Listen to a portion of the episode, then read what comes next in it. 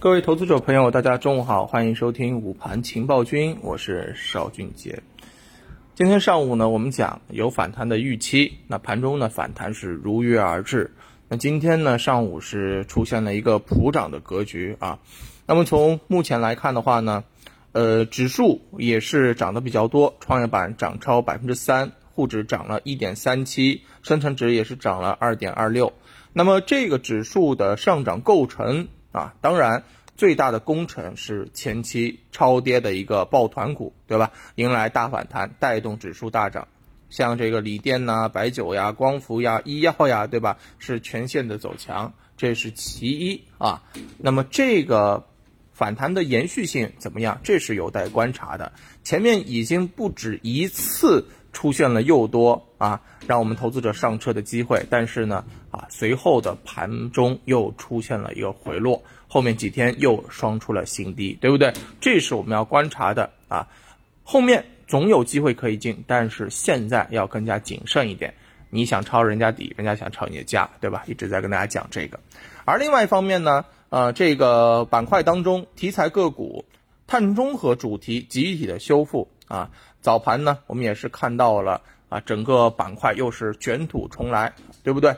那整个碳中和的延续性，其实我们在啊尾盘啊讲的时候也跟大家讲，呃，昨天尾盘跟大家聊的时候说，啊这个板块它后面依然是有延续性的，关键啊在后面它会变得难度越来越大，看怎么去找到确定性的机会，怎么去挖掘，对不对？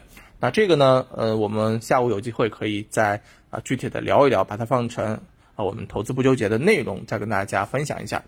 那么另外一方面呢，其实我们可以看到啊，这个嗯，为什么说这个碳中和主题也有一些啊，这个难度比较大呢？是因为嗯，目前市场是一个存量资金的博弈，什么意思呢？也就是说，想要推动别的板块，必然资金要有一个腾挪。而此前我们一直在跟大家讲，就是资金往相关的这个。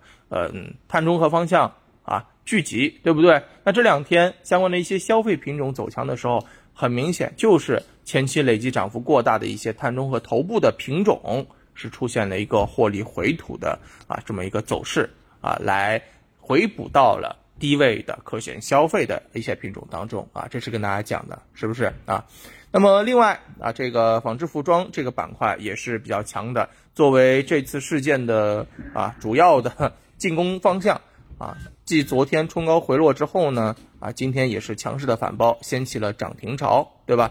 那么这个方向我们也是跟大家讲，其实它就是有延续性机会的，因为业绩好，底子好，所以只是差一个啊，这个差一个机会而已。那既然有了这样一个机会的话，自然会啊，使得市场啊高看一线，对不对？它的一个拉升的坚决。果断度也会明显的这个提升啊，这是对于盘面当中的一个比较明确的影响。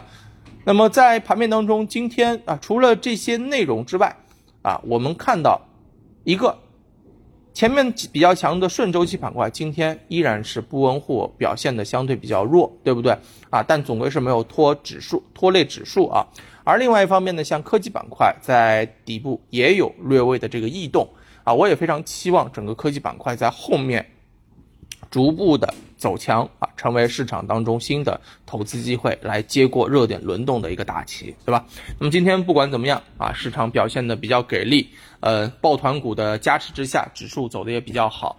那么怕什么？怕的是延续性。所以在下午的盘面当中，以及呃下周一的啊走势上面，其实我们要更加关注的就是它这些抱团股的反弹是否。还是会有延续性，如果有，那么指数很有可能将迎来一波反弹的契机，技术形态上面也将走成 W 底的一个形态。但是如果依然啊反复，那么很有可能指数还会继续往下探啊，这是我们观察的点，好吧？对于抱团股的这些品种，不忙介入啊，观察为主，小心谨慎，使得万年船，好吧？